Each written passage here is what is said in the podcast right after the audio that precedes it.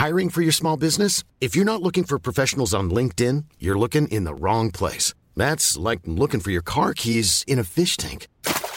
LinkedIn helps you hire professionals you can't find anywhere else, even those who aren't actively searching for a new job but might be open to the perfect role. In a given month, over 70% of LinkedIn users don't even visit other leading job sites. So start looking in the right place. With LinkedIn, you can hire professionals like a professional. Post your free job on linkedin.com slash people today.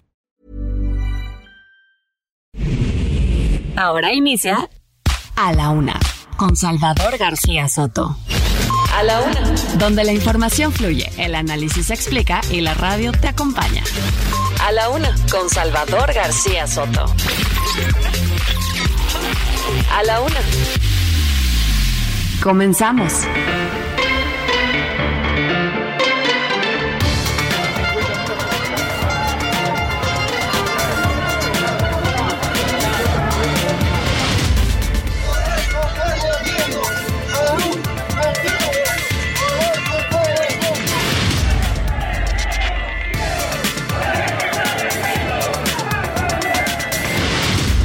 Este asunto sea un ejemplo para que no vuelva a ocurrir en nuestro país. La complicidad, la connivencia, la protección, el soborno, la corrupción.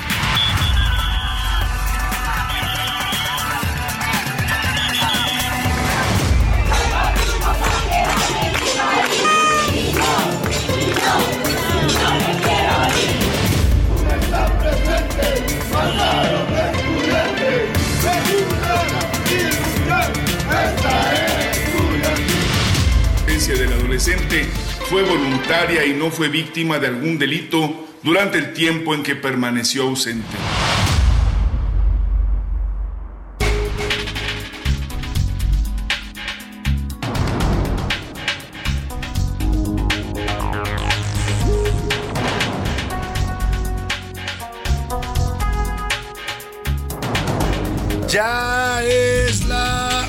De la tarde en punto en el centro de la República y los saludamos con mucho gusto. Estamos iniciando a esta hora del mediodía a la una, este espacio informativo que hacemos para usted, como todos los días. Aquí estamos listos y de buena actitud para informarle, para entretenerle y para acompañarle también en esta parte de su día, en este jueves 26 de enero. Vamos ya cerrando el mes de enero, prácticamente lo terminaremos de cerrar el próximo lunes, el próximo martes, trae 31 días, pero bueno, estamos ya en la recta final de este primer mes del año. Vamos a tener un programa con mucha información, con temas importantes que le voy a estar actualizando del panorama informativo en la ciudad, en el país y en el mundo. Ya sabe que aquí siempre le preparamos lo más importante de la información, tratamos siempre de ser selectivos en lo que le vamos a informar. Hay tanta información circulando que hay que ser eh, pues eh, selectivos en qué realmente vale la pena eh, comentarle, informarle, analizarlo, discutirlo incluso con usted en este ejercicio que hacemos de debate todos los días con sus puntos de vista. En fin, en este jueves estamos listos para llevarle la mejor información, como siempre procuramos hacerlo aquí en este espacio informativo. Le deseo que este jueves vaya marchando bien para usted, que vaya saliendo todo bien en su día hasta este momento del día, que vayan cumpliéndose sus objetivos, sus metas, sus tareas y si trae por ahí un problema, un obstáculo, uno de esos que nunca faltan lamentablemente, pues ánimo, ánimo que nos queda todavía la mitad de este día y lo que resta de la semana para resolver cualquier situación adversa. Estamos ya casi llegando al fin de semana, así es que pongámonos de buen ánimo y saludamos con gusto a toda la República Mexicana donde sintonizan el Heraldo Radio, empezando por aquí, por la Ciudad de México, nuestra frecuencia central, el 98.5 de FM. Desde aquí, desde la capital de la República, transmitimos a todo el territorio nacional. Saludamos con gusto a la gente de Tijuana, Baja California, igual que a la gente de Tuxtla Gutiérrez, Chiapas, a la gente de Chilpancingo, Guerrero y también a la gente de Monterrey, Nuevo León, a la gente de Guadalajara, Jalisco y a la de la comarca lagunera, a la gente de Oaxaca, capital y también a la gente del Istmo ahí en Oaxaca, igual que a la gente de Tampico, Tamaulipas y también, por supuesto, a nuestros amigos de Mérida, Yucatán, donde también sintonizan el Heraldo Radio. Al otro lado del Río Bravo también suena la señal del Heraldo Radio y hasta allá mandamos saludos afectuosos a todos nuestros radioescuchas de, de la comunidad mexicana, eh, la latina que nos escucha allá en, en McAllen y en Brosville, Texas. Les mandamos un abrazo afectuoso. Igualmente que a la gente en Huntsville y en San Antonio, Texas. También ahí en estas dos ciudades de, de Texas también suena el Heraldo Radio. Y también en Chicago, Illinois, allá en Airville, Chicago, suena la señal del Heraldo Radio a través de las frecuencias de Now Media Radio. igual que en Cedar Rapids, Iowa y en Independence, Iowa. Tenemos, le decía, muchos temas importantes y le voy a comentar rápidamente lo que vamos a tener en esta primera hora. Sin chamba, más de 900 mil mexicanos se quedaron sin empleo en el mes de diciembre. Esto en medio de ajustes, estoy hablando de diciembre de 2022, en medio de ajustes que hicieron los empleadores del país ante un panorama económico incierto que están viendo para este año 2023. Muchas personas lamentablemente cerraron el año perdiendo su empleo, algo que no es nada, nada, pues pues agradable para las personas perder el empleo en un momento tan difícil como es un cierre de año. Y corte de caja finalizó las primeras semanas del juicio de eh, Genaro García Luna. Le voy a tener un resumen de lo más importante que se ha escuchado en la Corte del Este de Brooklyn, allá en Nueva York, en este juicio en contra del exsecretario de Seguridad Federal de México. Y giro, el caso de María Ángela, esta joven de 16 años que la semana pasada le reportamos desapareció el 19 de enero de la estación Indios Verdes. Había entrado, iba con su madre, su madre entró a, un baño público, ella lo esperó afuera y cuando salió ya no la encontró. La madre denunció una desaparición, un secuestro, se comenzaron a movilizar los cuerpos de seguridad, se activaron alertas en la Fiscalía General de la República por tratarse de una, perdóname, en la Fiscalía eh, General de Justicia de la Ciudad de México por tratarse de una menor de edad. Y bueno, pues nada, ahora eh, se está diciendo, lo dice la propia Fiscalía Capitalina, que la adolescente no fue secuestrada, no fue raptada, ella se ausentó voluntariamente. Le voy a contar toda la historia de qué pasó con María Ángela, qué anduvo haciendo en esas horas en las que estuvo ausente de su casa y bueno, pues tuvo a su familia, a su madre, a sus padres angustiadísimos pensando que la habían secuestrado. Le voy a platicar también de la victoria en el caso de Rosario Robles, un tribunal federal ordenó llevar a cabo una audiencia para definir si está o no vigente el delito por el cual sigue acusada Rosario Robles en el caso de la estafa maestra, con lo cual se abre la posibilidad de cancelar ya el proceso en contra de la secretaria de Desarrollo Social en el gobierno de Enrique Peña Nieto. Cuatro años casi le ha llevado a Rosario Robles este proceso y ahora los jueces analizan si sigue vigente o no la acusación que le hizo la Fiscalía General de la República. En la segunda hora le voy a platicar la historia del zorro chiapaneco.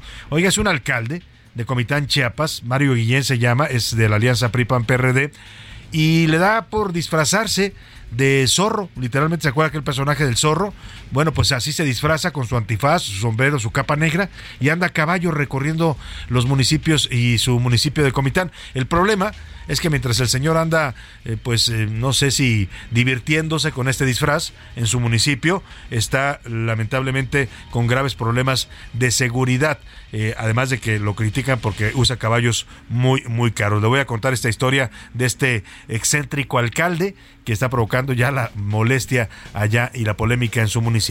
En los deportes, los finalistas, el mexicano Miguel Herrera y el uruguayo Guillermo Almada, son los dos candidatos para ser entrenadores de la selección mexicana de fútbol. Además, los cañeros de los Mochis están a una victoria de ser campeones de la Liga del Pacífico, con lo cual podrían eh, eh, participar representando a México en la Serie del Caribe. También podrían coronarse hoy por la noche este equipo de los mochis. En el entretenimiento, Anaya Raga nos presenta la nueva canción que del actor Mauricio Ackman. Sí, parece que también canta el señor Mauricio Ockman y voy a tenerle pues qué tan qué tal canta las rancheras este actor que es tan exitoso en las comedias mexicanas, ¿no? En películas de comedia que hace para eh, varias eh, productoras, fue esposa esposo de Aislinn Derbez. Vámonos, si le parece, a escuchar y a plantearle las preguntas de este día para que usted participe con nosotros, opine, comente, debata. Ya sabe que nos proponemos siempre hacer este ejercicio en donde escuchamos su voz y sus puntos de vista sobre los temas de la agenda pública de este país. En A la Una te escuchamos. Tú haces este programa. Esta es la opinión de hoy. Y la primera pregunta, el primer tema que le pongo sobre la mesa tiene que ver con este dato que da a conocer hoy el INEGI sobre el empleo en México. Durante el pasado mes de diciembre, 912 mil mexicanos, casi un millón, perdieron su trabajo. Esto debido a que los patrones estaban tomando medidas precautorias para pues recortar personal de cara a este año 2023 que se ve bastante incierto en materia económica. Yo le quiero preguntar cuál es su situación en este momento con el empleo. Le doy tres opciones para que me responda. Yo perdí mi empleo, fui recortado en esta crisis, no he podido colocarme. Eh, otra opción, mantengo mi empleo. En mi empresa, pues las cosas van bien, no hay recortes y trato de cuidar mi trabajo. O de plano, yo no tengo empleo desde hace meses y no he podido colocarme. El segundo tema sobre la mesa es este caso bastante extraño de la joven María Ángela de 16 años. Eh, pues fue todo un tema. Em, mediático en el que se reporta, su madre reporta que su hija fue raptada afuera de unos baños públicos de la estación de Indios Verdes, donde ella la dejó para entrar al sanitario y cuando salió ya no la encontró. Se activaron todas las alertas, alerta Amber incluso por tratarse de una menor de edad, se hizo una búsqueda, finalmente la joven aparece unos días después en condiciones bastante extrañas, desnuda y tirada en un eh, terreno baldío de Netzahualcoyo. De ella la secuestraron ah, en Indios Verdes, ahí por la salida a Pachuca. Hoy la Fiscalía de Justicia de la Ciudad de México da un giro a este caso. Dice que María Ángela no fue secuestrada, no la, no la raptaron, que ella se fue por su propia voluntad.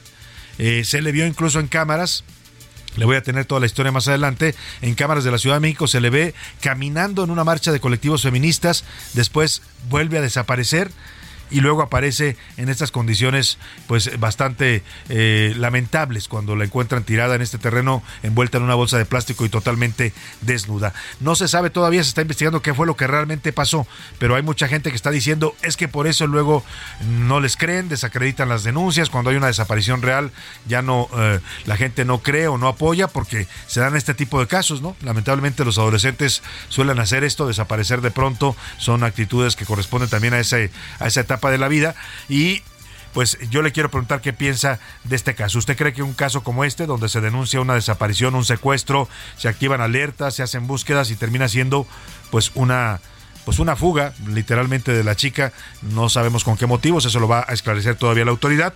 ¿Cree que estos casos provocan desconfianza en las denuncias reales de desaparición de mujeres o de menores de edad? Le doy tres opciones para que me responda. Sí, pierden el apoyo de los ciudadanos las denuncias por este tipo de casos en donde se miente o de plano no.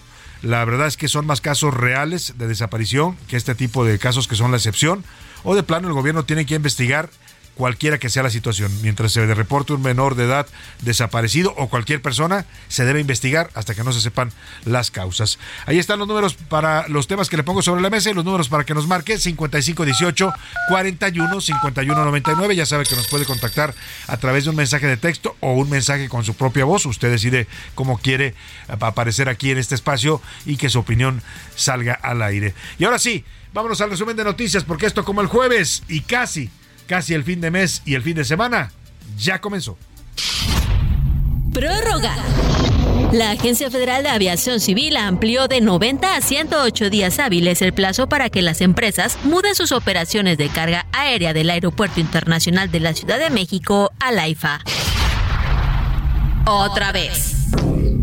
Miles de litros de agua potable se desperdiciaron la noche de ayer y la madrugada de este jueves luego de que se registrara una fractura en el ramal del sistema Cutzamala de la zona de Ecatepec. Sanción. Este jueves se cumplieron tres semanas de que Pemex suspendió el suministro de gas por la falta de pago del energético a la empresa productiva. Mediocre. La Asociación Mexicana de Hidrógeno informó que México se encuentra rezagado en energías verdes al cumplir solo el 29% de la meta de consumo de energías de este tipo. ¿Qué pasa? Un hombre mató a puñaladas a dos personas e hirió a cinco más en un tren en el norte de Alemania. El agresor fue detenido por la policía.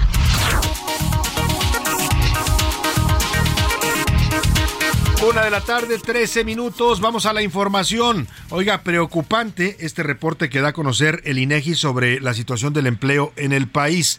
Dice el INEGI que el pasado mes de diciembre, justo cuando estábamos cerrando el año, Mire qué cosa tan dura de verdad ¿eh? para las personas que les tocó vivir esta situación, cerrando un año a punto de la Navidad y del fin de año y pierden su empleo. Son despedidos, en la mayor parte de los casos, 912 mil personas perdieron su empleo en este mes de diciembre pasado, tanto de la, en el empleo formal como el informal, y esto dice el INEGI, porque pues eh, los eh, contratadores o los patrones decidieron hacer recortes pues por la situación económica, por la el difícil panorama económico que se vivió al cierre del año y lo complicado que se ve este año 2023. La cifra contrasta con los más de 455 mil empleos que se generaron en diciembre. Ve usted la diferencia y el déficit que seguimos teniendo en materia de empleo.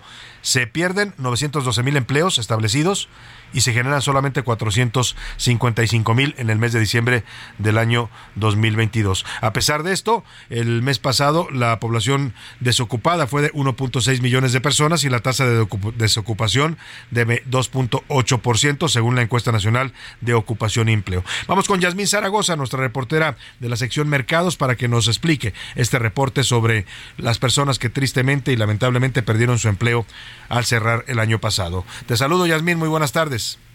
Hola, ¿qué tal Salvador? Buenas tardes. Te informo que ante la expectativa de una desaceleración económica para este año 2023, los empleadores realizaron ajustes a sus plantillas, ocasionando que en diciembre se perdieran 912.014 empleos, según el Instituto Nacional de Estadística y Geografía. Datos de la encuesta nacional de ocupación y empleo muestran que la población ocupada en diciembre fue de 57.949.976 personas, lo que significó una disminución de 1.54% en comparación con los 58.861.999 puestos de trabajo que se tenían en noviembre. En contraste, el INEGI reveló que en su comparación anual en diciembre de 2022, la población ocupada superó en más de un millón de empleos a lo registrado el mismo mes de 2021, cuando se reportaron 56 millones 943 mil 23 personas con empleos formales. En cuanto a la población económicamente activa, esta también se reflejó una disminución de 989 mil 911 personas menos en comparación del mes previo, cuando se reportaron 60 millones 586 mil 757 personas de entre 15 y 60 años que se declaran para trabajar. Esta sería la información. Muchas gracias. Muchas gracias a ti, Yasmín Zaragoza. Pues así la situación del empleo en este reporte del INEGI y pues lamentablemente me tocó conocer a personas que vivieron esta situación, ¿no? Por recortes en las empresas y no, no es nada fácil porque además se enfrentan con que es un cierre de año, no hay empleo, o sea, si buscan trabajo para cerrar el año, nadie los contrata, tienen que esperarse hasta que comience el año y bueno, usted ha visto cómo ha comenzado enero, ahorita también todavía las contrataciones pues no se activan en las empresas, así es que bueno, pues ánimo a todos los que tuvieron el, la desgracia de sufrir esta situación de un recorte o un despido en su trabajo porque pues los empleadores están preocupados por la situación económica y deciden hacer ajustes y recortes en sus empleos, según nos explica Yasmín Zaragoza. Oiga, y vamos al otro tema que le comentaba, el caso de Rosario Robles, la exsecretaria de Desarrollo Social en el gobierno de Peña Nieto, que está acusada de omisión en la estafa llamada estafa maestra por miles de millones de pesos que fueron desviados del erario federal. Bueno, a Rosario Robles le dieron una buena noticia los jueces, le dieron un amparo. El noveno tribunal colegiado en materia penal le otorgó este amparo y se ordena con esto realizar una audiencia para que se defina, el juez defina si sigue vigente el delito por el que la acusaron, que es el uso indebido del servicio público, en este caso de la llamada estafa maestra, y por lo tanto resolver si el proceso en su contra continúa o si debe de ser ya cancelado. Interesante el amparo que le dan a Rosario Robles después de los eh, casi tres años que pasó en prisión. Fue liberado, usted recuerda, el año pasado, por ahí del mes de octubre, justo cuando detienen a Jesús Murillo Caran, el ex procurador. Pareció, casi casi pareció que fue una especie de, de canje, ¿no? Entró Murillo Caran eh, a prisión, fue el 19 de agosto. Murillo Caram entra a prisión acusado de temas del caso Ayotzinapa y Rosario Robles sale esa misma noche. Bueno, pues vamos contigo, Diana Martínez, platícanos qué, qué fue lo que le dictaron los jueces a Rosario Robles. Buenas tardes. Así es, Salvador, buenas tardes. Un tribunal federal otorgó un amparo a la exsecretaria de Desarrollo Social, Rosario Robles Berlanga, para que se determine nuevamente si se cancela la acusación en su contra por ejercicio indebido del servicio público en el caso de la estafa maestra. En un comunicado, su abogado Epigmenio Mendieta informó que el noveno tribunal colegiado dejó sin efecto la decisión del juez del 4 de febrero de 2022 en la que se declaró improcedente dictar el sobreseimiento a favor de la exfuncionaria. Ahora el juzgador debe dictar una nueva resolución tomando en cuenta los argumentos de la defensa. El litigante explicó que el impartidor de justicia tiene que determinar si la conducta es constitutiva de delito o solo motivo de responsabilidad administrativa. Robles difundió en Twitter una fotografía en donde ella aparece haciendo una llamada telefónica en las escaleras de su casa y aseguró que es cuando sus abogados le informan de la resolución del colegiado. Hasta aquí mi reporte. Bueno, muchas gracias Diana Martínez. Ahí está este tema de Rosario Robles. Vamos a ver en qué termina el asunto y si los jueces deciden ya cancelar su proceso o que debe continuar aun cuando ya está ella en libertad. Oye, vamos a otro tema. Le platico sobre lo que informó el secretario Marcelo Ebrar de su reunión, un diálogo que tuvo con el secretario de Estados Unidos, secretario de Estado de los Estados Unidos, Anthony Blinken. Eh, eh, tuvieron una llamada telefónica este miércoles y hablaron de la cooperación entre ambos países en la lucha contra el narcotráfico. De acuerdo con un comunicado de la Secretaría de Relaciones Exteriores, la conversación se da como seguimiento a los acuerdos que fueron alcanzados en la cumbre de las Américas, que tuvo lugar en California en julio del año pasado. Por cierto, a la que no asistió el presidente López Obrador, lo hizo Marcelo Ebrard como su representante. Sobre este tema, el canciller dijo en su cuenta de Twitter, tuve una amplia y cordial conversación con Anthony Blinken, secretario de Estado de los Estados Unidos, respecto al entendimiento bicentenario y las acciones comunes para reducir la disponibilidad de fentanilo en nuestros países. Es lo que informa Marcelo Ebrar, pues eh, sigue presionando a Estados Unidos con el tema del fentanilo, es el tema principal, junto con la migración que trajo Biden a la cumbre de América del Norte, y bueno, pues están apretando en ese sentido al gobierno de México, porque para Estados Unidos el, el, caso del fentanilo, el tráfico de fentanilo en su territorio, se ha convertido en un problema ya grave de salud pública. La consideran incluso una epidemia, ¿eh? porque han muerto ya casi 100.000 estadounidenses por el consumo de esta droga que es tan adictiva y además que es tan letal también para quien la consume. Oiga, y vamos al juicio de Genaro García Luna. Ya terminó la primera semana del juicio. Eh, estuvimos viendo pues todo este todo este desfile primero de los jurados, la selección de los jurados y después los testigos aparecieron declarando en el estrado el señor Sergio Villarreal el Grande y Tirso Martínez, dos narcotraficantes confesos que acusaron a García Luna de recibir sobornos del cártel de Sinaloa a cambio de darles protección. Milka Ramírez nos hace un recuento de esta semana, la primera semana del juicio en contra de Genaro García Luna en Nueva York. El juicio formal contra Genaro García Luna lleva tres días. Arrancó el 23 de enero frente al jurado de 12 personas, siete mujeres y cinco hombres. El exfuncionario es acusado de recibir sobornos del narcotráfico y de mentirle a las autoridades migratorias de Estados Unidos. Lunes 23 de enero.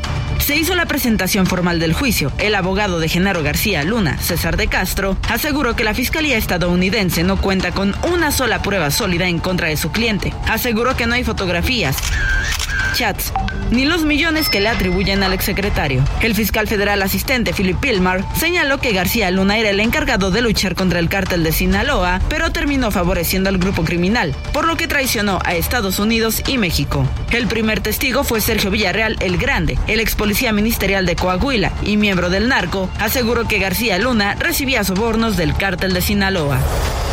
Arturo Beltrán Leiva era quien pagaba los sobornos a García Luna. Yo estuve presente en varias ocasiones cuando el superpolicía recibía el dinero. También teníamos credenciales y uniformes apócrifos de la Agencia Federal de Investigaciones, que era encabezada por García Luna.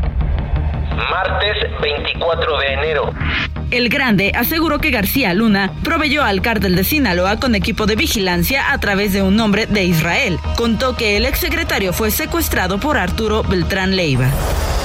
García Luna fue privado de su libertad por Arturo Beltrán Leiva en una carretera de Cuernavaca. Esto en represalia porque la Policía Federal vigilaba a los Beltrán Leiva en vez de la facción de Ismael El Mayo Zambada. También habló sobre la captura de Zambada en 2008. Los Beltrán Leiva filtraron información al ejército para detener a Jesús Reinaldo El Mayo Zambada. Cuando fue detenido en 2008, sicarios de los Beltrán se disfrazaron de agentes de la Subprocuraduría de Investigación Especializada de Delincuencia Organizada. Yo estaba entre ellos. La fiscalía presentó al segundo testigo, Tirso Martínez Sánchez, alias el futbolista, ex dueño de clubes de primera división del fútbol mexicano y ex integrante del cártel de Sinaloa y el cártel de Juárez. En dos ocasiones en las que estaba preocupado por posibles incautaciones de mi mercancía, dos miembros del cártel me tranquilizaron, asegurando que todas las agencias de seguridad estaban compradas. Miércoles 25 Una parte de su testimonio fue descalificado por el juez Brian Cogan, quien consideró que sus declaraciones serían parte de un espectáculo secundario y una pérdida de tiempo. Se prevé que el juicio dure al menos dos meses y se celebre de lunes a jueves, a excepción de este jueves, ya que desde un inicio uno de los miembros del jurado pidió permiso porque tiene boletos para el partido de la NBA. Bueno, pues ahí está este recuento que nos hace Milka Ramírez. Mucho show hasta ahora, ¿eh? Muchas acusaciones, acusaciones muy graves, pero ni una sola prueba. No hay videos, no hay fotografías, en fin. Vámonos a la pausa con música tradicional china. Está la danza del dragón y se baila mucho para celebrar la llegada del año nuevo que esta semana estamos homenajeando.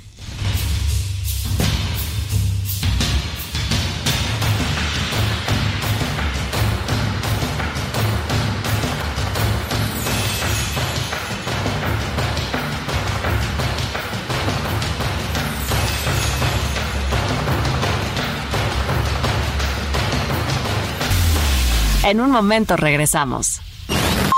Ya estamos de vuelta en A la Una con Salvador García Soto. Tu compañía diaria al mediodía. ¿Ya sabes qué harás con tu aguinaldo? Gastarlo todo no es una buena opción. Mejor ponlo a trabajar para que te genere buenos rendimientos. En Finsus te ayudamos a multiplicarlo con una tasa de hasta 13.13% anual. Descarga la app y comienza a invertir desde 100 pesos de forma fácil y segura. CAT nominal de 13.13%, CAT real de 7.49% antes de impuestos, tasa de rendimiento fija anual. Consulta términos y condiciones en www.finsus.mx.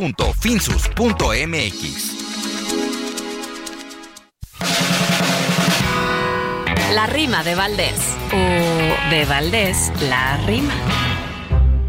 Muy emotivo el video y se ve tan convincente, hecho por las grandes mentes, a según por lo que veo. Lo que pasa, según creo, con música que conmueve, la cámara lenta mueve a Obrador en el béisbol y aunque muchos dicen LOL, en su milpita le llueve. Es fácil emocionar con la magia audiovisual. Si el recurso es nacional, la producción va a gustar, pues como el hombre nuclear y en cámara lenta el peje anda corriendo, no deje que un video nos emocione. Y esa música que pone, todo gira en el mismo eje. Y la opinión dividida, como siempre allá en las redes, que si juegas cuando puedes, ah, qué bonita vida, total que aquí no hay salida, más que con propios recursos, sin importar los discursos, sobrevivir si podemos, hay que seguir, trabajemos, la vida sigue su curso.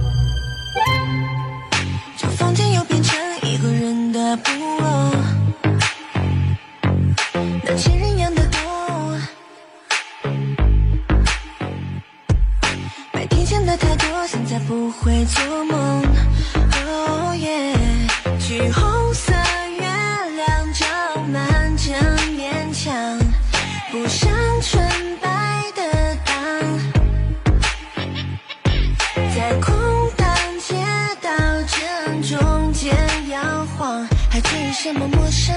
嗯，天黑人容易犯错，屋顶会着火。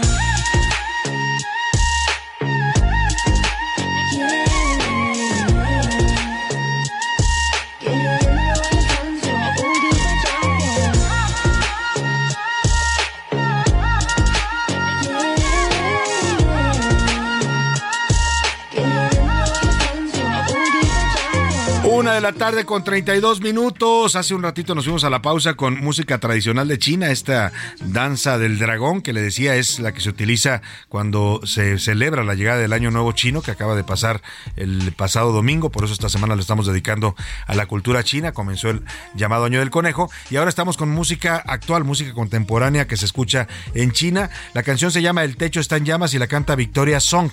Song Qian, que es el nombre real y profesionalmente conocida como Victoria Song es una cantante, bailarina, actriz, modelo, conductora de televisión y compositora que tiene un gran éxito no solo en China, sino en todo el continente asiático. Este tema que estás escuchando es un estreno, es un avance, un sencillo que sacó ella para promocionar un álbum que todavía está en desarrollo. Así es que disfrutemos de esta, eh, pues esta es este pop chino que suena también con Victoria Song. 色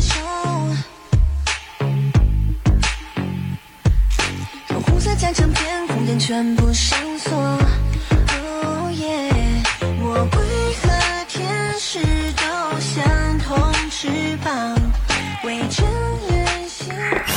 A la una con Salvador García Soto. Una de la tarde con 34 minutos y le comentaba el arranque de esta historia de la joven María Ángela de 16 años. El pasado 19 de enero le reportamos aquí su desaparición. Fue su madre quien dio la alerta de que su hija había pues sido al parecer raptada o secuestrada. La dejó esperándola fuera de unos baños públicos ahí en el paradero del Metro Indios Verdes. Mientras la señora entraba al baño, su hija la esperó afuera y cuando la madre salió ya no estaba ella dijo que pues eh, creía que su hija se la habían llevado, puso una denuncia por desaparición, se activaron todas las alertas, la alerta ámbar por tratarse de una menor de edad, comenzó una búsqueda por parte de la Fiscalía de Justicia de la Ciudad de México, de las autoridades capitalinas.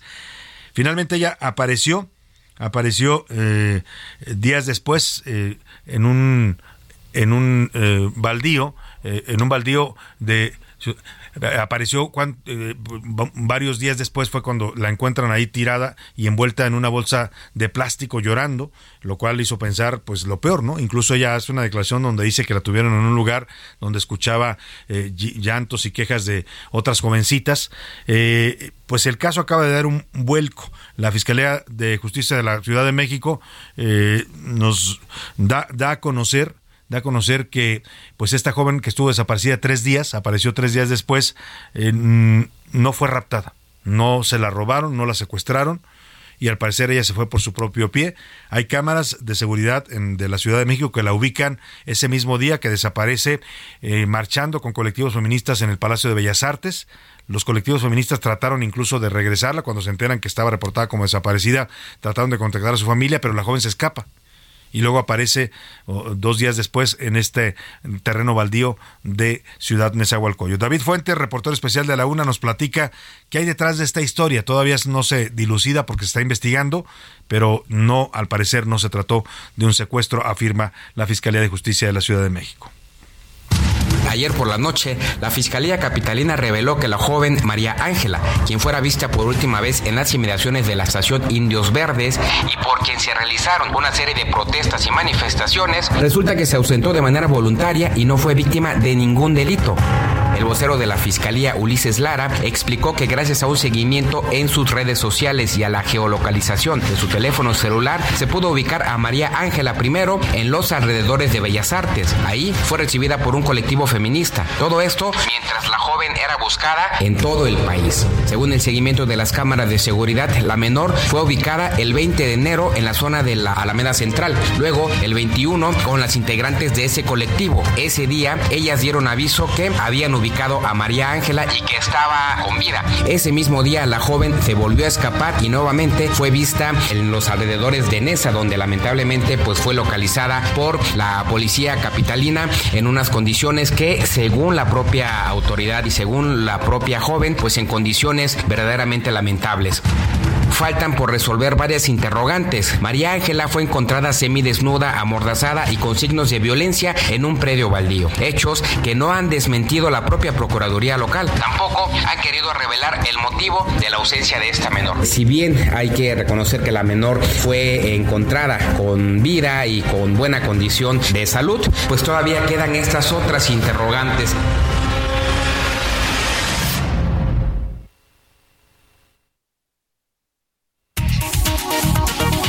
Ahí está esta historia, pues extraña por decirlo menos, ¿no? Ahora ya la Fiscalía de Justicia de la Ciudad de México, pues está dando su reporte, dice, mm, aquí a la joven no la secuestraron, ella se fue por su propio pie, dan esta información de que la localizaron ahí en Bellas Artes, eh, participando con colectivos feministas, después desaparece, y el tema pasa ahora al ámbito de la Fiscalía del Estado de México, porque ella desaparece de la Ciudad de México eh, después de, del, del 19 y aparece desnuda amordazada en el Estado de México. Ahora tendrá que pues seguirse la investigación allá en la Procuraduría Mexiquense.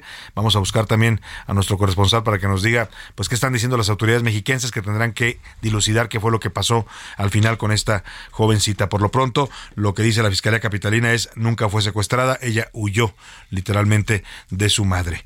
Bueno, pues ahí está el tema. Le hicimos la pregunta hoy, ¿qué tanto estos casos que lamentablemente pues activan todas las alertas, la gente empieza a compartir en redes sociales y luego cuando resulta que pues eh, estos jóvenes, los adolescentes, comúnmente pasa con los adolescentes, se van por su propia cuenta, pues la gente dice, es que por eso no hay que creer en todo lo que se denuncia, porque a veces son denuncias falsas. Bueno, la verdad es que sí hay muchos casos reales, ¿eh? desaparición de jóvenes, de adolescentes, de niños. O sea, yo siempre que veo ese tipo de cosas en las redes las comparto porque, pues miren, mientras se sabe si eso no es real, usted puede ayudar a salvar una vida. Así es que yo no desacredito las denuncias por eso, pero hay quienes están diciendo, bueno, por eso luego no, no les Es una de las preguntas que le formulamos el día de hoy.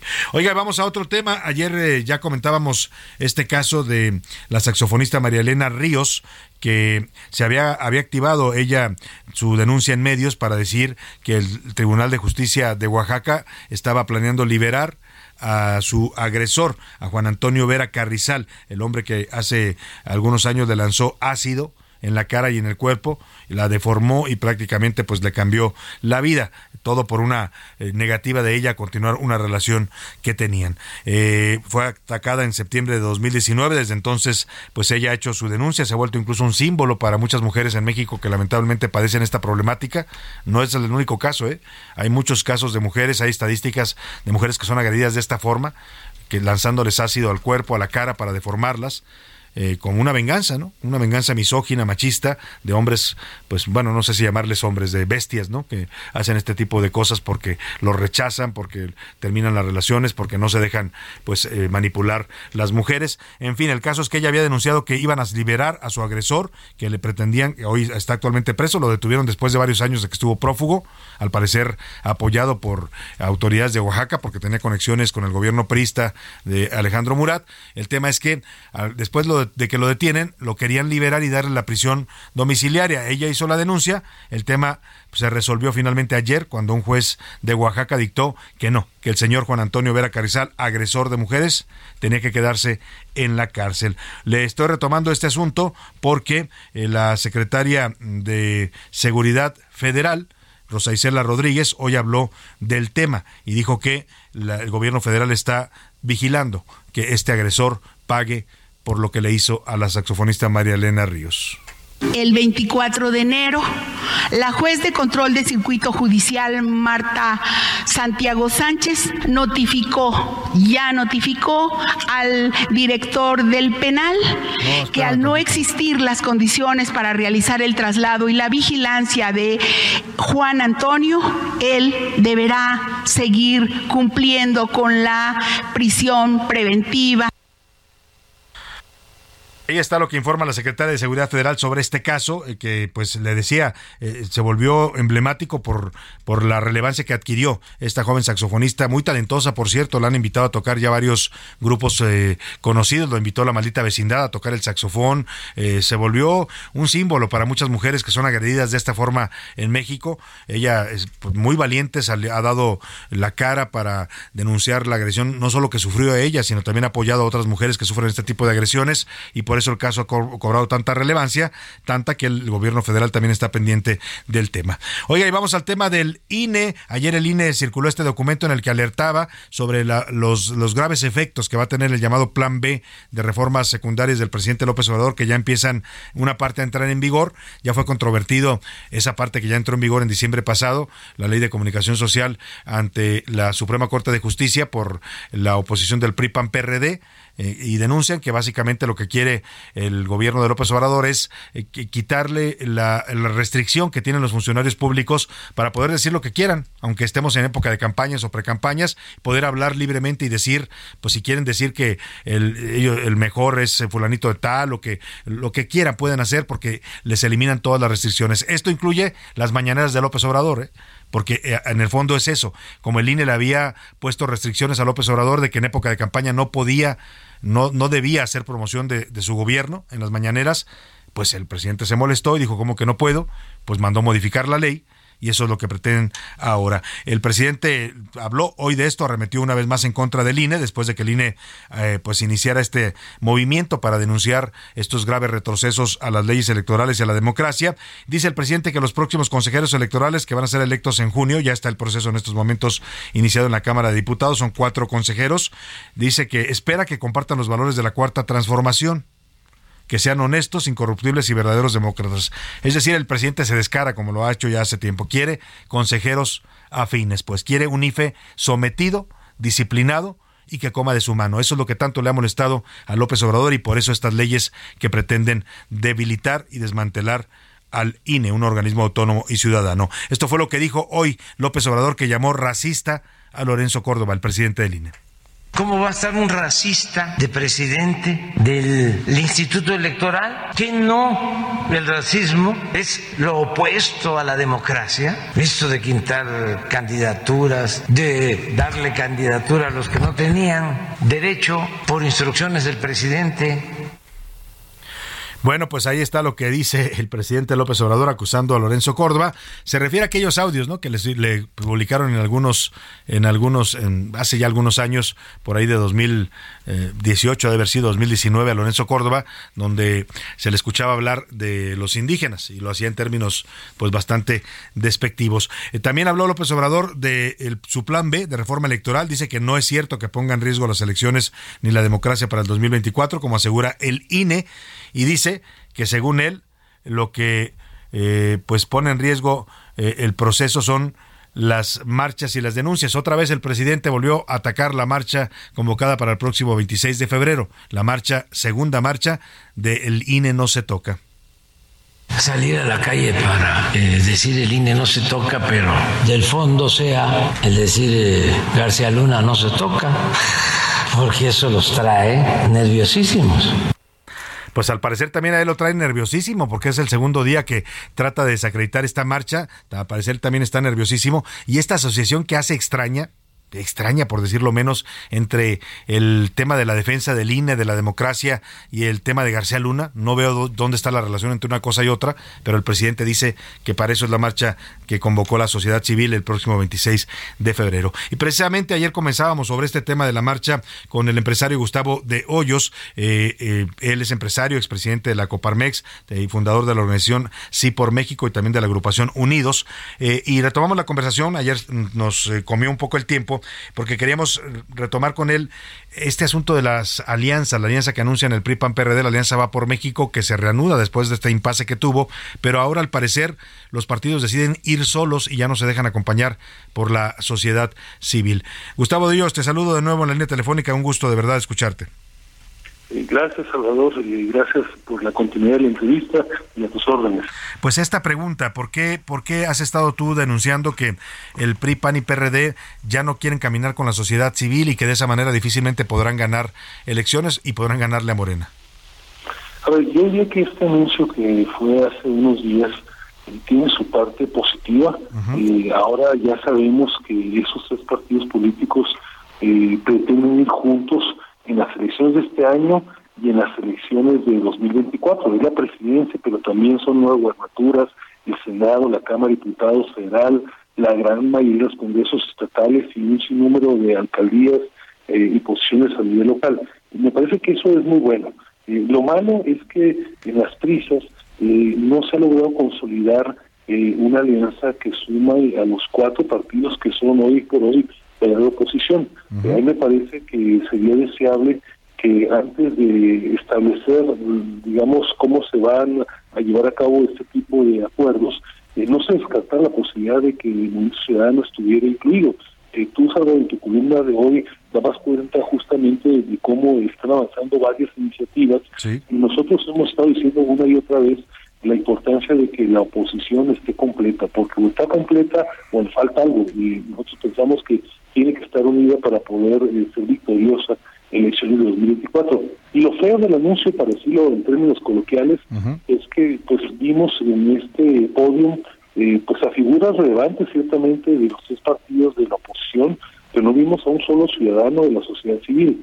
Eh, nadie pretende ni remotamente que quienes hemos estado trabajando en esto desde hace algunos años tengamos algún lugar pretendidamente protagónico, nada por el estilo, pero sí la forma es fondo y hoy lo que nos dice la ciudadanía en todo el país, yo recorro varias entidades federativas cada mes, es que quieren un nuevo acuerdo, un nuevo acuerdo donde si vamos a dar la confianza a la coalición opositora, por un lado se den espacios reales de participación a quienes no participan hoy en la vida partidaria, como que están en otro tipo de liderazgos, y que también el mecanismo salvador de definición de las candidaturas eh, ayude a legitimar. No queremos que los grupitos que están en muchos lugares del país, que se han quedado con las candidaturas toda la vida, muchos de ellos desprestigiados por perder, pero además por malas decisiones de gobierno, eh, se repitan y se repartan el botín de nueva cuenta. Lo que queremos es que haya espacios y un mecanismo claro de definición de candidaturas. Esto tiene que ver con lo que anunciaba Marco Cortés, porque en este espacio nos dijo incluso hace unas semanas que después de que el PRI había definido las candidaturas al Estado de México con dos priistas, el Estado de México y Coahuila de este año, eh, eh, ellos iban a definir la presidencial y la jefatura de gobierno. O sea, pareciera que están pensando solamente en candidatos partidistas y como dices tú, no están volteando a ver a candidatos de la sociedad civil que también la, la gente, los electores quieren ver en las listas de candidatos.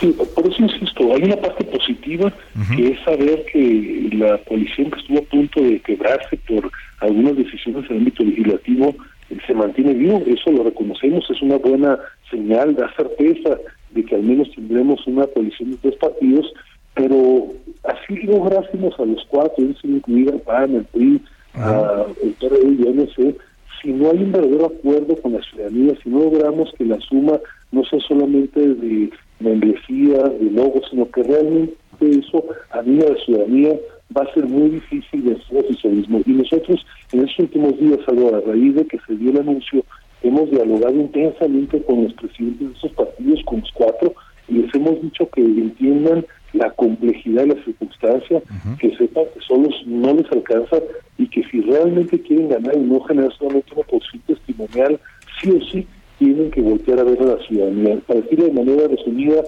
tienen que dejar de ver solamente el mundito de la vida partidaria para abrirse al gran universo de la sociedad civil. Ahora, ¿qué pasa con Movimiento Ciudadano? Porque PRI, PAN, PRD ya dijeron que van juntos, que van a postular candidatos comunes este año y, ya, ya están, de hecho, eh, postulados y al 2024. Eh, pero, ¿qué pasa con Movimiento Ciudadano? Entiendo que también ustedes desde la sociedad civil han dialogado con Dante Delgado, pero parece que no quiere Dante Delgado sumarse a una alianza opositora. A yo debo reconocer que hemos mantenido siempre en las buenas y en las no tan buenas, eh, un diálogo franco, abierto, respetuoso.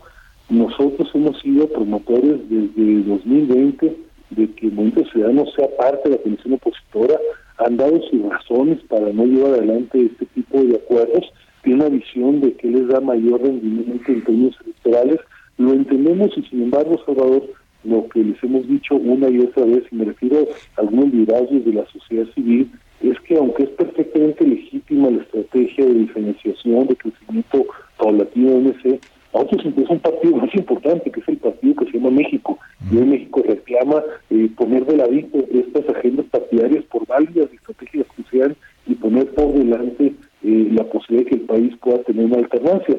Eh, sin embargo, también déjame decir, para ser balanceado el comentario, que aunque no hemos logrado una coalición eh, electoral propiamente dicho, ni en la elección del 21 ni en las ha después, lo cierto es que el Movimiento Ciudadano sí ha jugado muy bien, ha jugado claro el bloque de contención en las cámaras. Y entonces no estamos tan lejos de un acuerdo. Lo más importante que son los votos en las cámaras ante las presiones del gobierno y las impugnaciones ante la Corte de Justicia cuando se aprueban leyes por la mayoría, ahí han estado juntos a la coalición. Así es que yo creo que estamos a la mitad del río, hay que lograr que avancen la siguiente mitad y no que se echen para atrás. Pues veremos si se logra, hay tiempo todavía, como dices tú, para los acuerdos y se logra esta gran alianza opositora que coincido contigo, si no van totalmente unidos, será un pues un escenario mucho más favorable para el partido en el gobierno. Vamos a estar eh, pendientes del tema, Gustavo de Hoyos, y como siempre te agradezco la confianza en este espacio. Gracias, Saludos a ti, a la audiencia y a todo el público de Muchas gracias a Gustavo de Hoyos, expresidente de la Coparmex, promotor también de Va por México, de Sí por México, que dio origen a la Alianza Va por México y de la agrupación Unidos. Vamos rápidamente al entretenimiento con Anaí Arriaga, a ver qué nos tiene. El entretenimiento con Anaí Arriaga.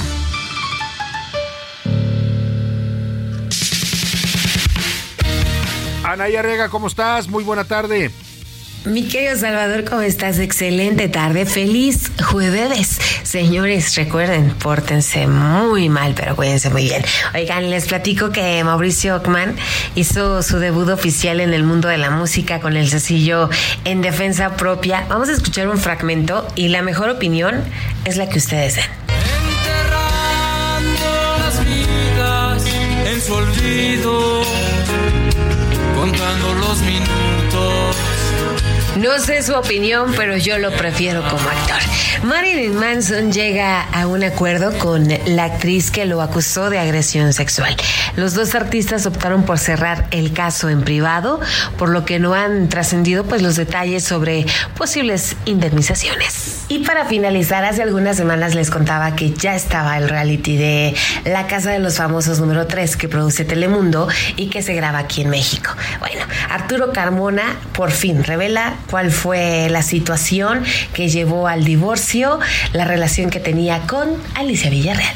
Me empieza a conflictuar todo otra vez. Y sin saber manejar esa fama, viene el divorcio un divorcio muy mediático. La decisión fue mía y ella se tardó un tiempo para aceptarla. Bueno, yo sé que todos estábamos muy preocupados. Que tengan una excelente tarde. Recuerden, pórtense muy mal, pero cuídense muy bien. Los saluda Anaya Arriaga. Muchas gracias, muchas gracias Anaya Arriaga. Vámonos a la pausa rápidamente y volvemos porque tenemos mucho más para ustedes en la segunda hora de A la Una. Cambies. Estás en A la Una con Salvador García Soto. Información útil y análisis puntual. En un momento regresamos. Ya estamos de vuelta en A la Una con Salvador García Soto.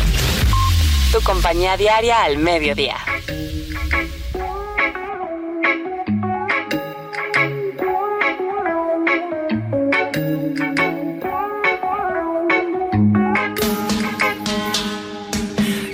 Too hard or too soft 我无法感应 We were meant to be lovers 你是否相信 Want your touch Need your love Wind me up I just want your heart and all your love Now can you blame me 不能控制下的雨留下的这份情绪 Little things that you do Did they happen too soon 你是我心深处的秘密，一直环绕我所有思绪。We talked all night, don't you remember? The summer comes the fall, we kept on going way too long. I should've known and never let you in. Now I can break free, now I can't go back at all. After the summer comes the fall. Ya son las 2 de la tarde en punto en el centro de la República y es un gusto saludarlo. A esta hora estamos iniciando la segunda hora de A la Una y también ya la tarde de este jueves 26 de enero. Tenemos todavía mucha información para compartirle en esta segunda hora, historias, noticias, entrevistas. Vamos a escuchar también sus opiniones y comentarios. Vamos a cotorrear la información. Vamos a tener todavía mucho, mucho para eh, compartir con usted en este jueves. Por lo pronto estamos volviendo a la pausa al ritmo de esta canción de este cantante chino llamado Jackson G. Eh, se llama Caer. Eh, Jackson G es un eh, joven que surge de concursos también infantiles, fue un talento en su infancia y ahora como adulto ha sido muy exitoso como cantante allá en China. La canción habla de cómo se cae al precipicio cuando tiene usted un mal de amores, cuando sufre el mal de amores, ¿no? Cómo se siente que se va uno literalmente al hoyo. La letra dice, solo quiero tu corazón y todo tu amor. ¿Puedes culparme? No puedo controlar esto, eres el secreto más profundo de mi corazón. Parte de lo que se escucha hoy en la China contemporánea. Aquí en A la Una estamos celebrando la, el inicio, el arranque del año nuevo chino, el año del conejo. Escuchemos un poco más de esta canción y seguimos, seguimos en esta segunda hora de A la Una.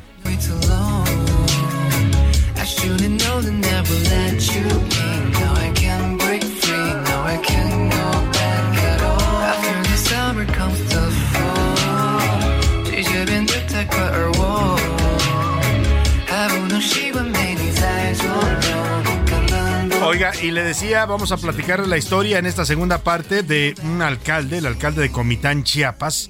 Eh, María Antonio Guillén se llama, es un alcalde que llegó al gobierno por el PRI-PAN-PRD, por esta alianza va por México, y le ha dado por aparecer en las fiestas de su pueblo disfrazado del zorro, este personaje de Hollywood, este personaje que es una leyenda allá en California, ¿no? Y que ha dado pie a varias películas ya a lo largo de la historia.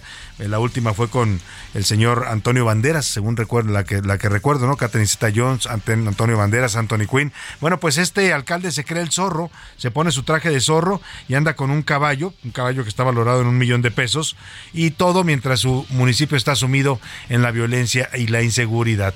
O sea, se divierte el señor alcalde, pero pues un zorro bastante que más bien parece eh, no sé, eh, conejo, ¿no? Porque no, no combate la delincuencia ni a los delincuentes en su propio municipio. Le voy a contar esta historia. En Tlaquepaque, allá en Jalisco, autoridades detectaron de forma, una forma muy particular en la que los delincuentes están robando a los pasajeros en la central camionera de Guadalajara. Ojo, tenga cuidado si usted utiliza esta central camionera de Guadalajara.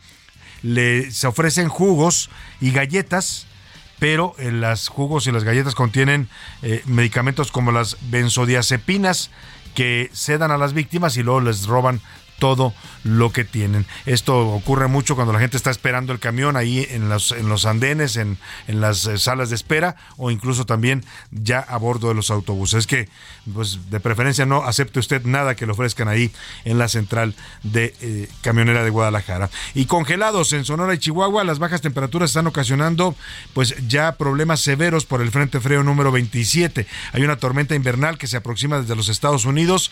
Le decía ayer que el norte de Chihuahua y también el norte de Sonora están literalmente tapizados de blanco. Han caído fuertes nevadas que están afectando la vida en esta parte de la República.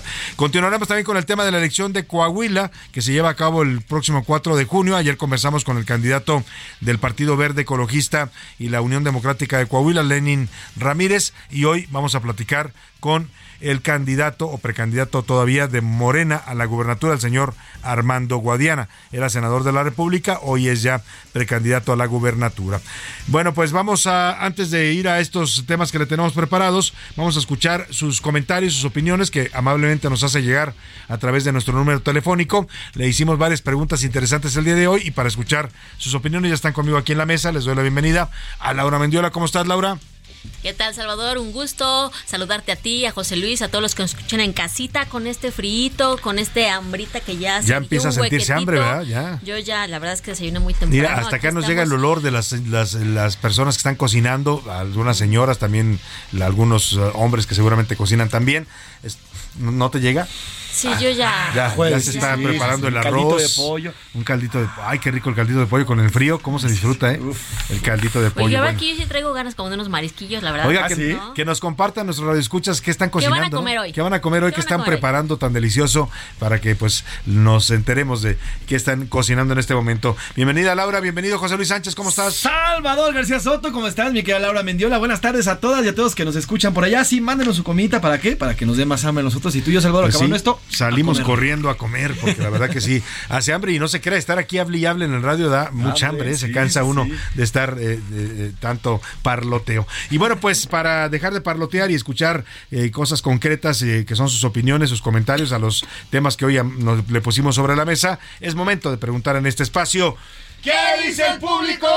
Muchos comentarios, Salvador. María González nos dice desde la Gustavo Amadero. Nunca deben de dejar de buscar a las mujeres en un país Exacto. donde el gobierno las ha abandonado en todos los aspectos. Es a la sociedad a la que nos toca buscarlas. Sea o no sea verdadera que, que las hayan raptado, hay que siempre Sí, buscarlas. mientras se dé una alerta, mire, por ejemplo, la madre de esta niña, ¿cómo iba a saber?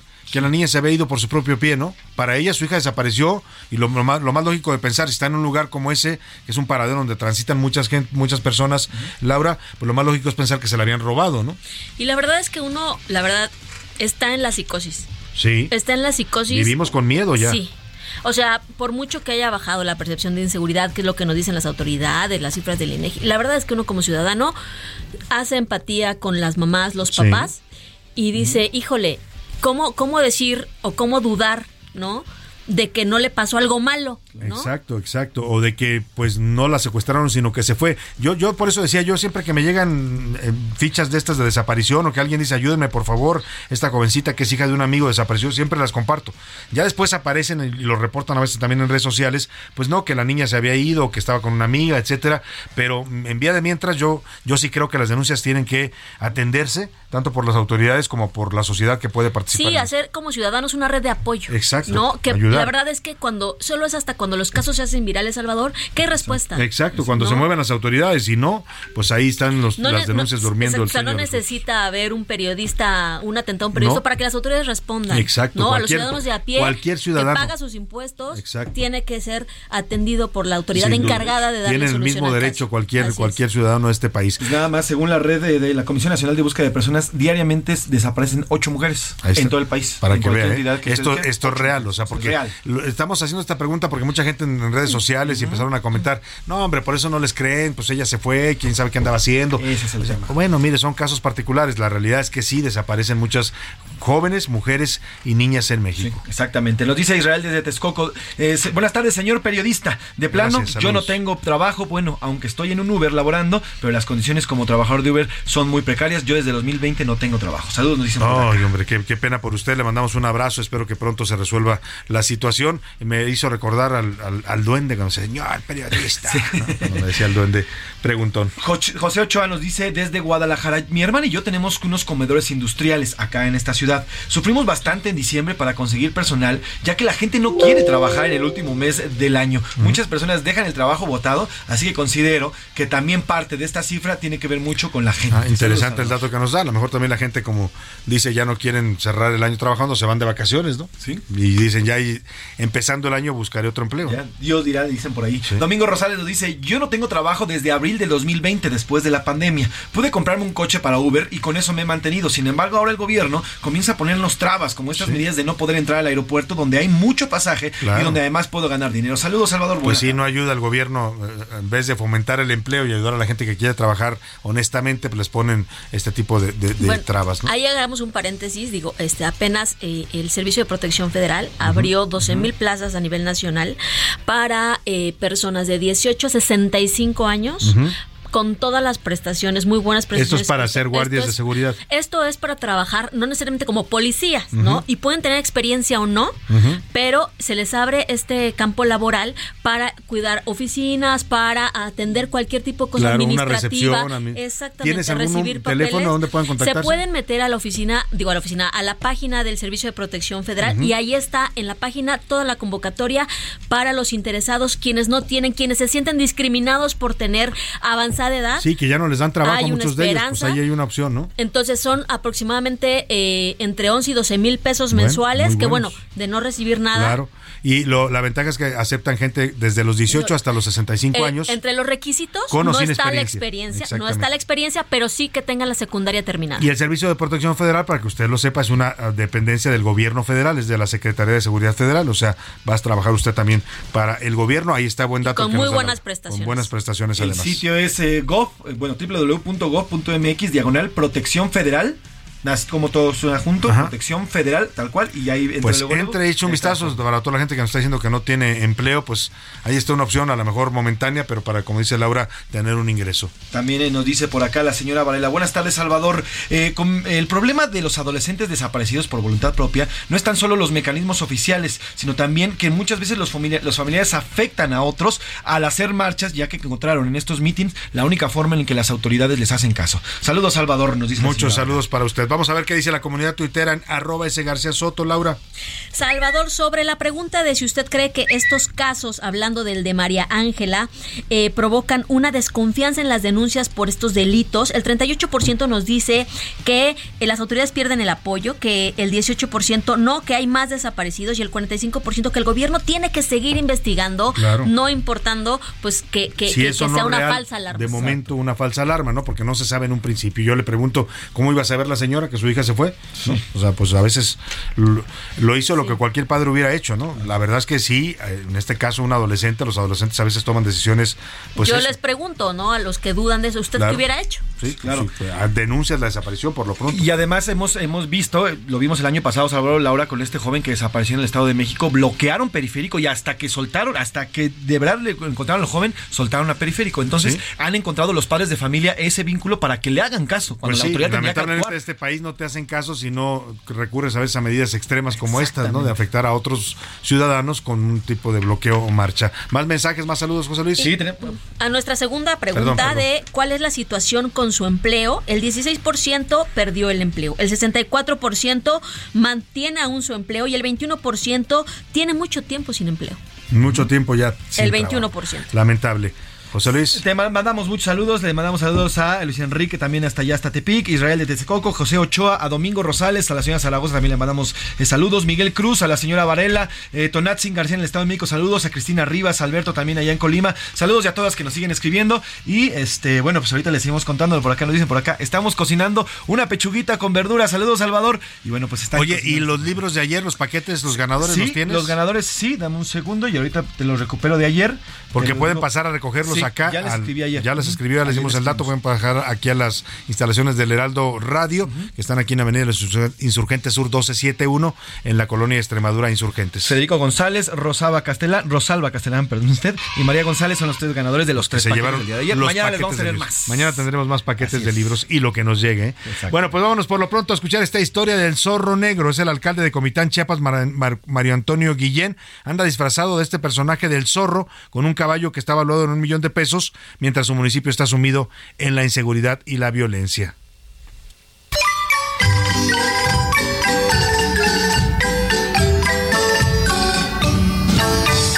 Comitán de Domínguez, Chiapas, un pueblo mágico ubicado al sureste del estado. Cuenta con casi 170 mil habitantes. Está lleno de atracciones arqueológicas, culturales, gastronómicas y bueno, tienen hasta su... ¿Zorro? En su corcel, cuando sale la luna, aparece el bravo zorro. Así es, se trata de Mario Guillén y en el pueblo lo apodan Señor Fox o Señor Zorro. Es el alcalde del municipio por la alianza PRI, PAN y PRD. Desde 2021 corre su segundo mandato al ser reelegido. Soy su amigo Mario Antonio Guillén Domínguez, señor Fox. En su comunidad es bien conocido por la afición que y gusto que ha desarrollado al personaje del zorro, creado en 1919 por el periodista americano Johnson McCulley. Incluso este fin de semana apareció en la fiesta grande de enero de Chiapa de Corzo, donde se le vio ataviado con el antifaz negro, traje de cuero, sombrero y montado en un caballo frisón, animales valuados en millones de pesos y que se sabe su gran afición del alcalde. Comitán Chiapas ha sido noticia recientemente por el aumento de la violencia. Tan solo el pasado 24 de enero fue asesinado el empresario hotelero Samuel García Velasco. Su cuerpo fue hallado sin vida en una cisterna. Comitán además sufre de otros problemas, como el del agua, que ha generado fuertes protestas. Por si fuera poco, en Comitán se ha generado señalamientos de presuntos nexos del señor Fox con el crimen organizado, pues aseguran que ha tenido un crecimiento económico extraño. Pero el alcalde tiene para todos. A pesar de pertenecer a la alianza, no niega sus vínculos, admiración y cercanía a la 4T. En redes sociales ha presumido fotos con el gobernador Rutilio Escandón, además de Ricardo Monreal, Zoé Robledo y bueno, hasta el presidente López Obrador. Esto a pesar de ser emanado de la alianza PRI, PAN y PRD. ¿Cómo vamos a estar contentos mientras el alcalde se anda paseando por todo Chiapas y aquí estamos con un montón de problemas de inseguridad? Pues si se cree tanto el zorro, que nos venga aquí a arreglar a su municipio los problemas. Así, Comitán no solo puede presumir los hermosos paisajes, sino además que tienen a su propio superhéroe, aunque algunos de sus gobernados no están muy de acuerdo. Para la una con Salvador García Soto, No sé quién es usted, señor Zorro, pero le debo la vida. Nunca lo olvidaré. José Luis Sánchez Macías.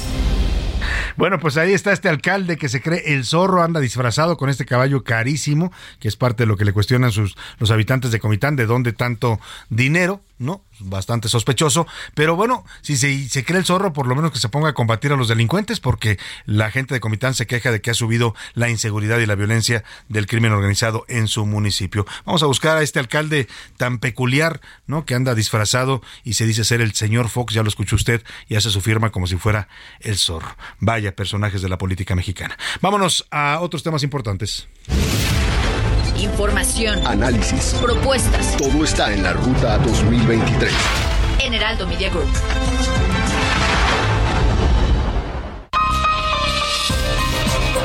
Y vamos, vamos a seguir eh, eh, platicando con los aspirantes al gobierno de Coahuila, ya son precandidatos formales, han sido ya registrados eh, por sus partidos, las alianzas que van a participar y los partidos que van a postular candidatos para las próximas elecciones de junio, en que se elige gobernador, Congreso local y también ayuntamientos ahí en Coahuila. Tengo la línea telefónica y le agradezco mucho que nos tome esta llamada a Armando Guadiana, precandidato de Morena al gobierno de Coahuila. ¿Cómo está, senador? Qué gusto saludarlo. Buenas tardes. Qué gusto saludarte, senador García Soto con, también con una columna muy vista Muchas en gracias. un diario de los más de los más mayor circulación en la Ciudad de México. Muchas gracias, don Armando. Pues arranca usted esta precampaña todavía con algunas limitaciones para hablar, pero le quiero preguntar cómo se siente, sobre todo después de pues estas fracturas que sufre Morena, que se va por ahí el señor eh, eh, Ricardo Mejía, con el que tuvo usted sus diferencias. Eh, ¿Cómo se siente para esta contienda que no se ve pues yo nada no fácil? tuve diferencias. ¿No? ¿Él las Más tuvo? él.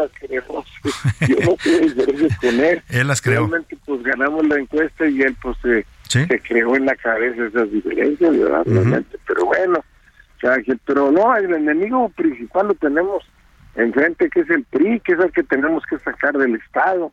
Es el enemigo, el enemigo realmente de Morena y, y es este, pero pues afortunadamente estamos, pues es una oportunidad, eh, yo creo que jamás se va a presentar eh, para poder sacar al PRI de Coahuila y que no cumple los 100 años.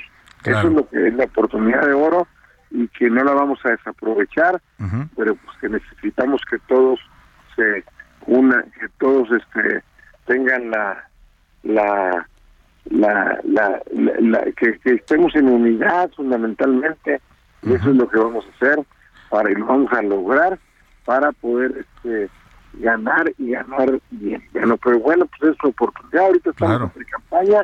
Yo les pido a todos los morenos y a todos los afines a Morena pues que nos unamos y que vayamos en, en, en el- si logramos esa unidad entonces vamos a obtener en su oportunidad el triunfo correspondiente ¿Qué va a hacer eh, diferente Armando Guadiana en esta campaña? Le pregunto porque usted compitió en una ocasión ya por la alcaldía de Saltillo eh, y después fue- compitió por el Senado y, y ganó, pero eh, ¿qué va a ser diferente? Porque pues las condiciones no se ven tan, tan sencillas, ya lo decía usted, el PRI es el enemigo a vencer y es un partido que tiene una estructura clientelar bastante fuerte en Coahuila.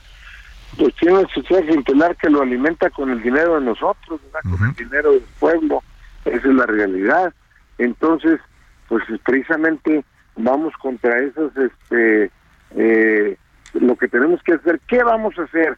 Pues primordialmente tenemos, empezando, pues, vamos a defender las casillas y que los representantes, los eh, las casillas no nos los compren, como siempre sucede, porque eso es a lo que le, le, le, le apuesta el, el PRI, el, ahora PRI PAN, pero pues más que PRI PAN es el PRI, porque el PAN nomás está de De invitado, de convidado. de, de nombre, pero la, la base, la base fundamental del PAN, pues ese va a votar la mayor parte por, por Morena, me imagino, ¿verdad? Y yo creo que así va a ser.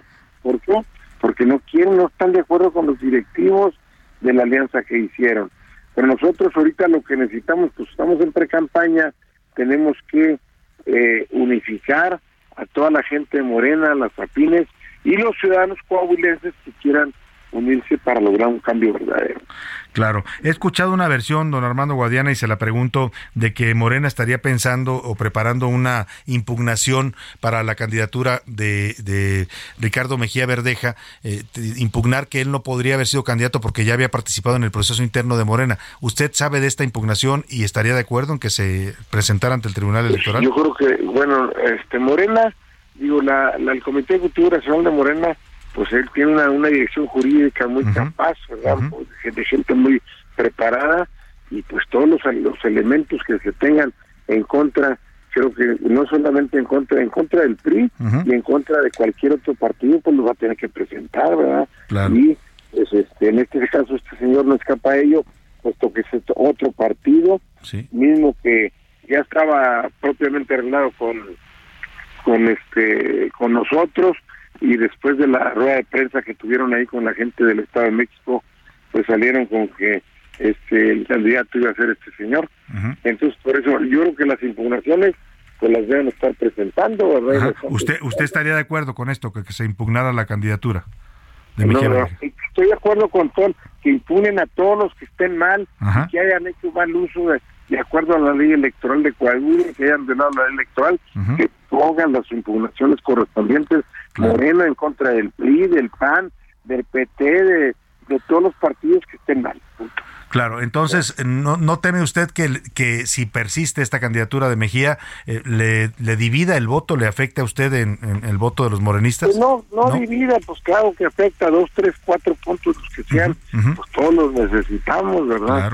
Yo quisiera que, en lugar de reaccionaran, ¿verdad? La gente no se empecinen y que la pasión no se les vuelva obsesión, reaccionen y, y si están de acuerdo con la cuarta transformación y con Morena, pues que se unan a Morena, porque el único partido que realmente está y- y que está en la lucha y que aparte representa la cuarta transformación, pues es Morena. Entonces, no es allá, pues el PT, pues aquí en Coahuila, pues trae dos, tres puntos, no, no creo que traiga más. Bueno, ahora ya se aprovecha la candidatura de este señor, pues para subir algo, pero, pero pues, lo único que hace es dañar y quitarnos los puntos a nosotros. Claro, le va a afectar eh, sin duda a, a usted y a su y a la base de Morena. Pues estaremos atentos, apenas empieza el proceso y tenemos ciertas limitantes. Usted no puede hablar todavía de propuestas, así es que lo buscaremos más adelante, si le parece, Sí, así don Armando Guadiana, Ándale.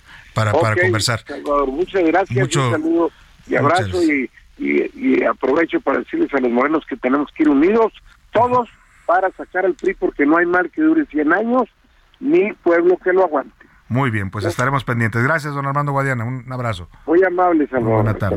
Vámonos a la pausa con música china. Se llama 13 Maravillas de Tong Wang. Son extractos de la ópera de Pekín.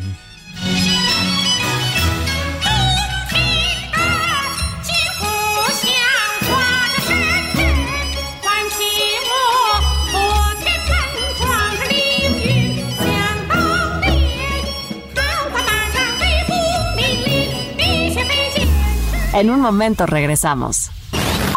Ya estamos de vuelta en A la Una con Salvador García Soto. Tu compañía diaria al 我 mediodía. 的眼里都是你，甜甜蜜蜜，You know what I mean。对你说我喜欢你，我们一起牵手去旅行。 Let's get it. 爱想对你说我喜欢你，baby。It's gonna be like right all day, baby。 喜欢你的 body line，你的性格，你的 eyes，有你的城市都很美妙，baby。如果你也觉得心里相信，那就请你给我个肯定的回应。Hold 了，对感情从不 freestyle。You make me go crazy, I need you right now。I'm falling, I'm falling, I'm falling。Baby，就让我来对你说明。I promise, I promise, I promise。我忘不了你，我忘不了你。我的眼里都是你，甜甜蜜蜜，You know what I mean。对你说我喜欢你。我们一起牵手去旅行，baby，我的眼里都是，心里都是，全部都是你，baby，我的眼里都是，心里都是，全部都是你。De la tarde con 31 minutos. Oiga, le decía que los chinos pues van a la vanguardia en todo, ¿eh? La verdad es que esta música que hemos estado escuchando, en muchos casos a ritmos de pop, de, bueno, incluso reggaetón y todo lo que están a la par de, de la mejor música que se escucha en Estados Unidos, en Europa, ¿no? En el mundo, en, en América Latina. Escuche usted esta canción, la canta Dragon Peak, eh, se llama Todo sobre ti, una canción que habla del sentimiento invasivo, que es el amor. Bueno, cuando alguien nos gusta mucho, no, no, no le encontramos ningún defecto y bueno, queremos pasar todo el tiempo posible con esa persona. La letra dice, va a ser un gran viaje, me gustan tus ojos, tu cuerpo, hasta tu ciudad. Si también sientes lo mismo, dame una respuesta positiva. Así canta este joven chino, Dragon Peak, al ritmo de esta música moderna que se escucha en China.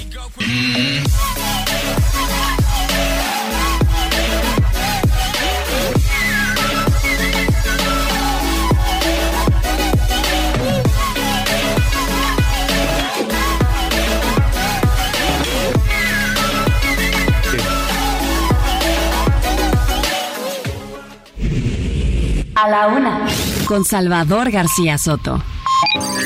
El ojo público. En A la Una tenemos la visión de los temas que te interesan en voz de personajes de la academia, la política y la sociedad. Hoy escuchamos a Emilio Rabaza en La Cuerda del Ciudadano. El ojo público. El título universitario un fraude. En el año 387 a.C., en Atenas, Platón fundó la primera universidad de la historia, llamada la Academia, en donde se enseñaba filosofía política para generar buenos gobernantes. Su discípulo más destacado fue Aristóteles, tutor de Alejandro Magno, quien 20 años después de formarse en la Academia fundó su propia escuela, el Liceo. A la Academia y el Liceo siguieron otras instituciones similares, sobre todo en Alejandría. Durante la Edad Media se erigieron esas catedrales del saber, como son las universidades de Cambridge y Oxford en Inglaterra, Heidelberg en Alemania, la Sorbona en París, Francia, Coimbra en Portugal, Bolonia en Italia, Valladolid, Barcelona y la Complutense en España. En todas ellas su premisa fundamental es la creación del conocimiento, tanto teórico como práctico, sin el cual las sociedades se estancan y la humanidad no progresa. Para eso es común la elaboración de una tesis donde se concentra la aportación creativa de la o el alumno que al aprobarse por un jurado académico otorga un título que acredita ese conocimiento. Cuando cursaba mi maestría en la Universidad de Cambridge, Inglaterra, dos veces mi tutor rechazó mi propuesta de tema de tesis porque interesado en la democracia quise comparar las teorías de Huntington y Sorensen, destacados autores de esa materia. Al verme contrariado, mi tutor me explicó, Emilio, usted vino a la Universidad de Cambridge a producir conocimiento y no a repetir el de otros que ya lo conocemos. No nos interesa saber lo que ellos dijeron sobre la democracia, sino lo que usted, un estudiante mexicano piensa sobre esta forma de gobierno. Gracias a esa gran lección produje un texto que pretende explicar las causas de la democratización en más de 30 países en el último cuarto de siglo pasado, publicado por la UNAM con el título ¿Por qué la democracia? Viene esto a cuento porque con azoro escuchamos nada menos que del líder de la fracción mayoritaria de Morena y presidente de la Junta de Coordinación Política de la Cámara de Diputados, el no licenciado Ignacio Mier, que, cito, yo decidí no titularme porque consideraba que era un fraude, una simulación, el disimulo que no corresponde a la realidad de las habilidades y las destrezas. Fin de cita. Ahora entendemos por qué el diputado sin título Mier, para quien la titulación es un fraude, acoge sin cambiar una coma cualquier iniciativa del Ejecutivo.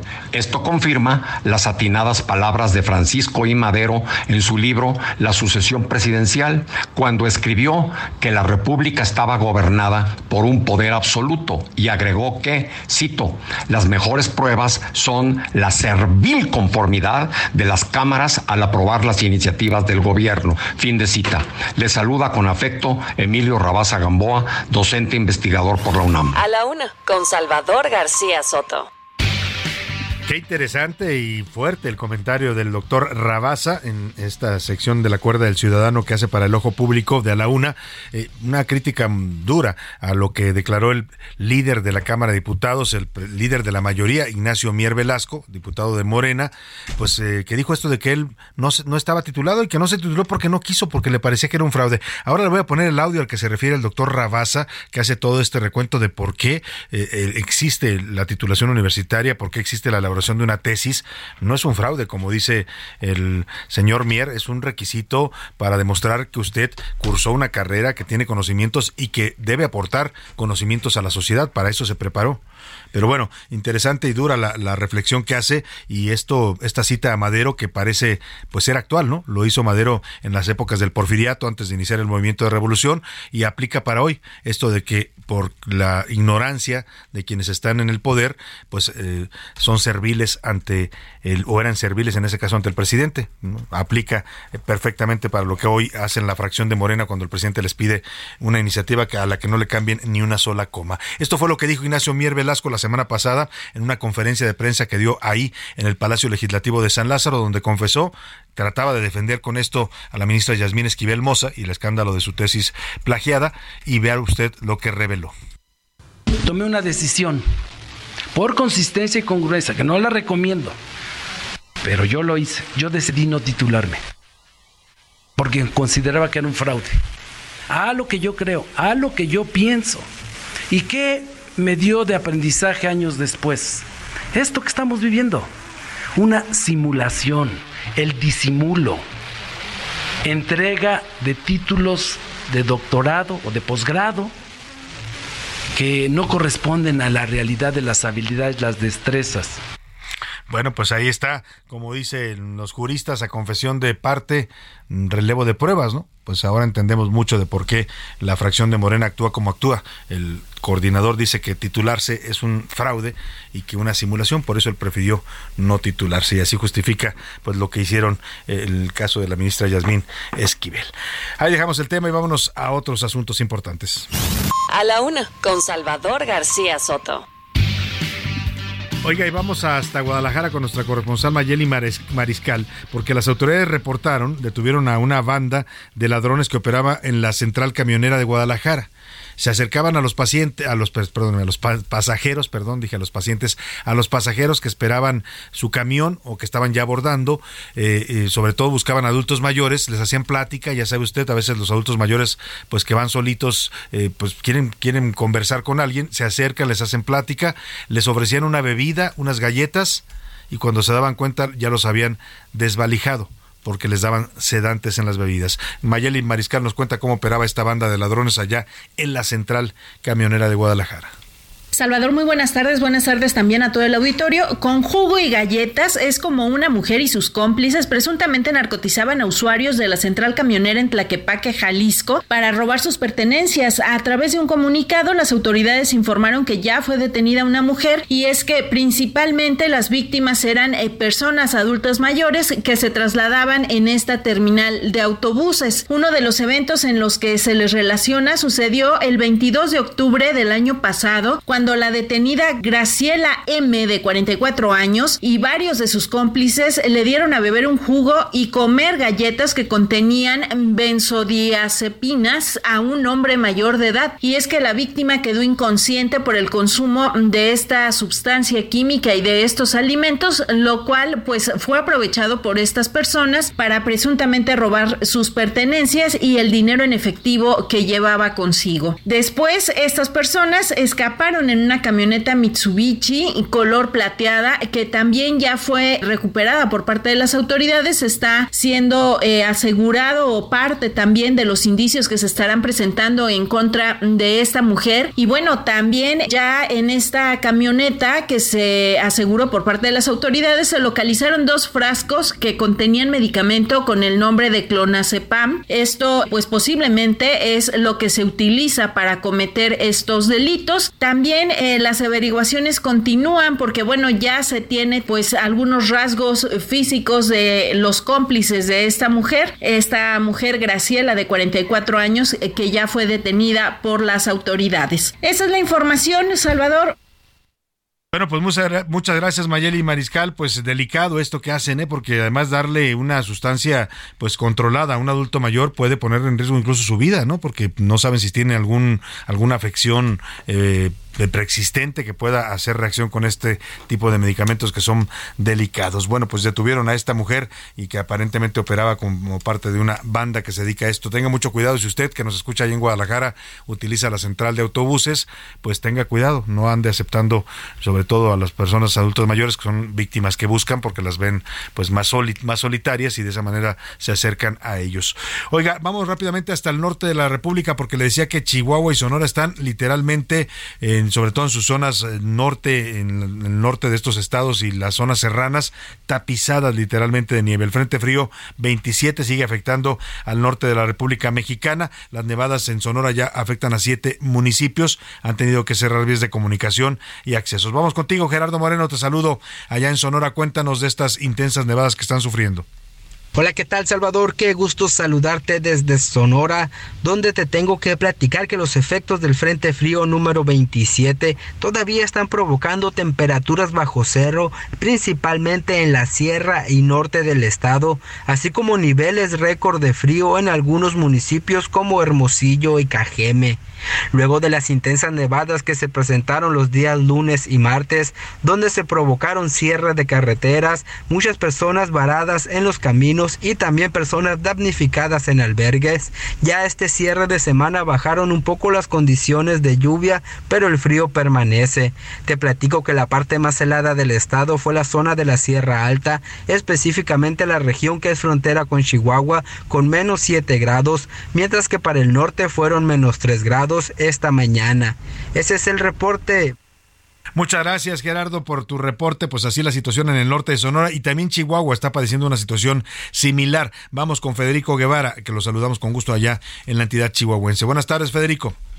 Efectivamente, Salvador, como tú bien indicas, las temperaturas y este frente frío ha afectado a más de 20 municipios en el estado de Chihuahua. Pero ya, afortunadamente, el día de hoy se registraron bajas de menos un grado a menos 4 grados centígrados, un poco más favorables que en días pasados. En Ciudad Juárez fue donde se presentó un descenso de menos 2 y en Huachochi, es un, en, la, Sierra Tarahumara, se reportó una reducción de menos 8 grados centígrados. Para la próxima semana, ya con el arranque del mes de febrero, va a llegar la quinta tormenta invernal al estado de Chihuahua con heladas y posibilidades otra vez de nieve y aguanieve en varias regiones de la entidad. Hasta aquí la información, Salvador. Estaremos al pendiente. Buenas tardes. Muchas gracias, muchas gracias, Federico Guevara. Pues así la situación de las nevadas allá. Ya se han activado algunos planes de emergencia por parte de las autoridades para auxiliar a la población en la Sierra Tarahumara, sobre todo donde hay eh, pues eh, muchos eh, eh, habitantes de la etnia Raramuri que pues tienen condiciones de, de, pobreza, también los apoyan en este momento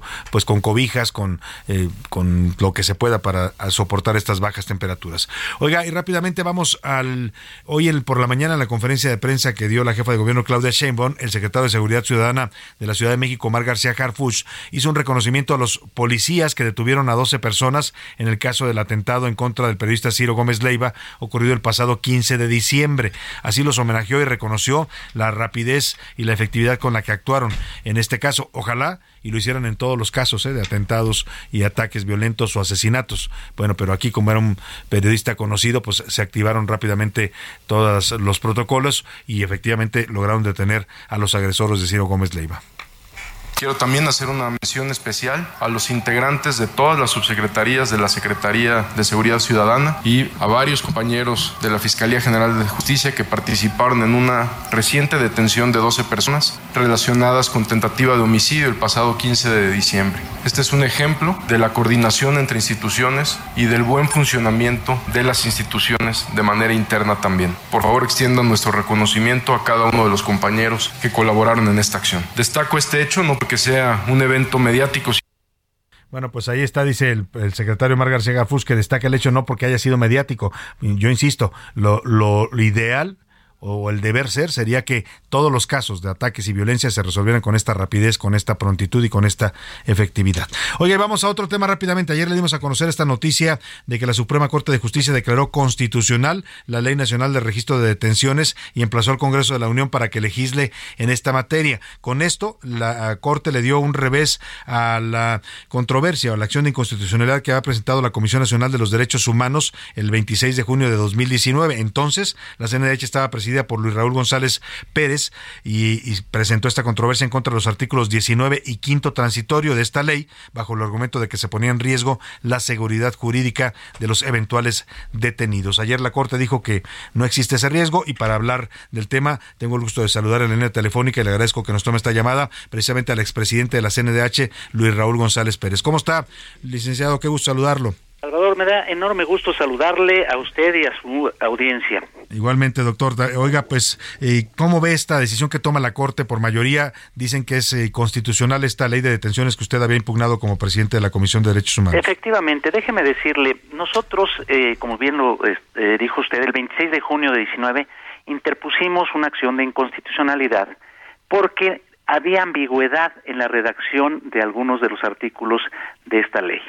La Corte ahora resolvió en una parte eh, respecto de eh, uno de nuestros agravios que habíamos interpuesto, que era eh, que la eh, reforma constitucional establecía, que da pauta esta ley, que tenía que normarse en esa ley, pues cómo debería de proceder el personal para que preventivamente o reactivamente se actuara en el caso de que hubiese un riesgo a la base de datos que se estaría obligando a crear con este registro. Uh -huh. Ahí la Corte fue unánime, le dio la razón a la CNDH en esta acción de inconstitucionalidad. Y déjeme hacerle una precisión respecto del otro punto. La Corte efectivamente declara que son constitucionales el artículo 19 en relación con el artículo quinto que nosotros habíamos impugnado en su momento, que la CNDH impugnó, pero eh, no es que nos haya dado un revés o que haya dado un revés. En los argumentos que pusimos al alcance de la Corte, le decíamos que había una ambigüedad, porque el artículo 19 de esta ley decía que aquellas autoridades que realicen funciones de apoyo a la seguridad pública, eh, bajo su más estricta responsabilidad, deberán dar aviso inmediatamente de la detención de una persona a la autoridad policial competente. Pero contrariamente el artículo quinto transitorio, ¿sí? que hacía alusión a otro quinto transitorio de la reforma constitucional, dice explícitamente que eh, esta ley le aplicaba también a las Fuerzas Armadas, pero remata. En este caso no le será aplicable lo dispuesto en el artículo 19. ¿Qué quiere decir? Que parecía que eh, las Fuerzas Armadas que participan en auxilio en tareas de seguridad pública eh, no estaban obligadas a dar eh, aviso a la autoridad policial respectiva y generaba la incertidumbre jurídica de que tampoco estuvieran obligadas hacer el registro de esa detención, que es la mayor preocupación. ¿Por qué? El, registro nacional lo que busca es que en cuanto se detenga una persona, se dé la información a este registro para evitar incomunicaciones, eh, detenciones arbitrarias, el que se pueda hacer, eh, puedan ser, eh, se puedan dar abusos de tortura o inclusive de desaparición de personas.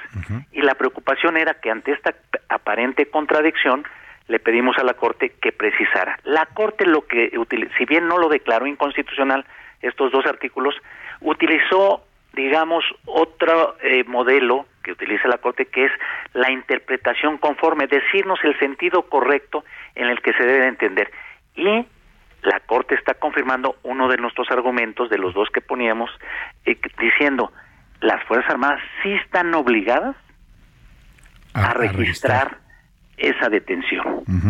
Eh, se ha, eh, digamos, ha habido confusión de si esto exime a las autoridades eh, de las Fuerzas Armadas, a las autoridades militares, de la inmediatez en poner a disposición de la autoridad competente a la persona detenida. No.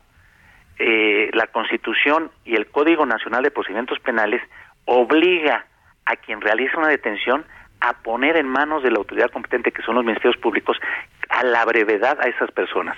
Pero lo que logramos con esa acción de inconstitucionalidad es que la Corte precisara que las Fuerzas Armadas sí les aplica la ley eh, del registro nacional y por otro lado que están obligados a registrar esa detención y no necesariamente esperarse a hacer el reporte eh, a la autoridad policial, que es lo que eh, la Corte eh, eximió. Definió e interpretó. Bueno, pues qué importante haberlo buscado, don Luis Raúl González Pérez, porque así queda claro pues que fue lo que hizo la Corte, más que un revés, como usted dice, fue una interpretación para que quede claro que los militares sí están obligados a registrar la detención de inmediato y a presentar también a los detenidos que eh, capturen en, su labor de apoyo a la seguridad pública ante el Ministerio Público. Eso es importante por lo que usted señala para que cualquier ciudadano que sea detenido eh, pueda saberse de inmediato en esta base de datos.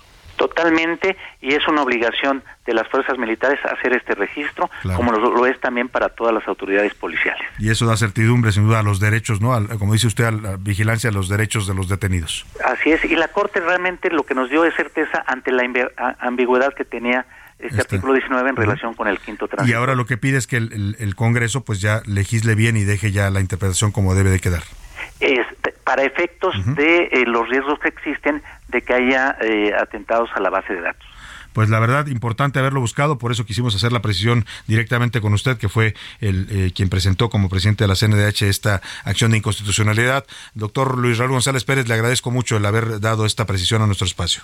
Al contrario, Salvador, muchas gracias. Un gusto saludarlo. Muy buenas tardes. Ahí está el expresidente de la CNDH, jurista también de la Universidad Nacional Autónoma de México, Luis Raúl González Pérez. Vámonos a los deportes, que ya anda por aquí listo y comiendo ansias el señor Oscar Mota. Los deportes en A la Una con Oscar Mota. ¿Cómo estás, Benito? Perdón, Oscar Mota. Hola, Ay, se me salió. Mi querido Salvador García Soto, amigas y amigos, soy un grande para ganar. Bueno, la realidad es que comiendo ansias un poco por el tema, pues ya del Mundial del 2026, querido Salvador. O sea, a ver, eliminan a México Ajá. por ahí de principios de diciembre, el tema del técnico. Bueno, quedan dos finalistas para poder ser entrenadores de la selección Ajá. nacional. Número uno, Miguel El Piojo Herrera, mexicano. ¿Otra vez? Otra vez, eh, tendría que. me Estaba leyendo por ahí, y de hecho, un comentario de nuestro productor Rubén Esponda, que en redes sociales dicen que si se queda Miguel Herrera como entrenador, tendrían que mandar a la Guardia Nacional a proteger a Cristian Martinoli. Por, por ese tipo de situaciones. Claro, que- por aquellos que pleitos que se traen, ¿no? Algunos pueden decir que eh, eh, estrictamente lo deportivo no cumplió un proceso como tal, hizo, digamos, lo que se le pidió, pero ya estas causas extradeportivas es lo que los ¿Y el otro candidato? Guillermo Almada, campeón, actual campeón con el equipo de Tuzos del Pachuca, un uruguayo que formado en México, ha hecho escuela en México, me parece también una buena elección. Son los dos finalistas que se van a decidir pues en las próximas horas. Es posible que el lunes o martes ya tengamos entrenador de la selección. ¿A ti quién te gusta de los dos, el mexicano o el uruguayo? Me parece que Guillermo Almada de estos dos eh, sería la mejor opción. Tratar de poder interpretar una nueva, una nueva escala, un nuevo camino. Insisto, conoce el fútbol mexicano, es campeón con Pachuca, ha trabajado con jóvenes, pero bueno, parece que Miguel Herrera será el nuevo entrenador. Lo confirmaremos Otra vez el piojo. el lunes o martes. Rápidamente, en temas eh, de, también de fútbol, pero eh, el día de mañana es el famoso consejo técnico de muchos, eh, de muchos pequeñines, no van a ir a la escuela. Y yo me encontré algo así con una maestra muy especial. Escuchemos. A ver. Diego. Diego Maradona. Eso. Leo. Les está pasando lista la maestra, pero la, la indicación es, a ver, yo les digo- doy su nombre y ustedes, ustedes me dicen- un futbolista. No, un A futbolista. un futbolista cualquiera. Entonces hay muchos que mencionan a Thibaut Courtois, Diego Armando Maradona, algunos por ahí con Temoc Blanco, entonces Lionel Messi. Lionel Messi, Kylian Mbappé, obviamente. Entonces ¿Es maestra mexicana? Sí, es maestra mexicana. Entonces, una pequeña ver, sugerencia yo voy a para hacer los eh, contigo. maestros. Oscar. Sería este Oscar Ruggeri, por supuesto, Ah, argentino. mira, y pensé que iba a decir el Conejo Pérez. ¿También? También, ¿no? José Luis. Sánchez Macías. Yo más bien me iría con José Saturnino Cardoso. Ah, bueno, sí. José, José, Salvador. Yo, Salvador. pues, Cabañas. No hay mucho. Ah, Ch- Chava Reyes, claro. A Chava Salvador Reyes, Reyes. claro. Bueno, pues gracias, Oscar Mota. Oye, gracias, gracias a usted, a nombre de este equipo, le digo gracias, que pase una excelente tarde. Provecho, lo dejo aquí con Adriana Delgado y el dedo en la llaga. Y mañana todo este equipo lo esperamos a la una. Por hoy termina a la una con Salvador García Soto. El espacio que te escucha, acompaña e informa. A la una con Salvador García Soto.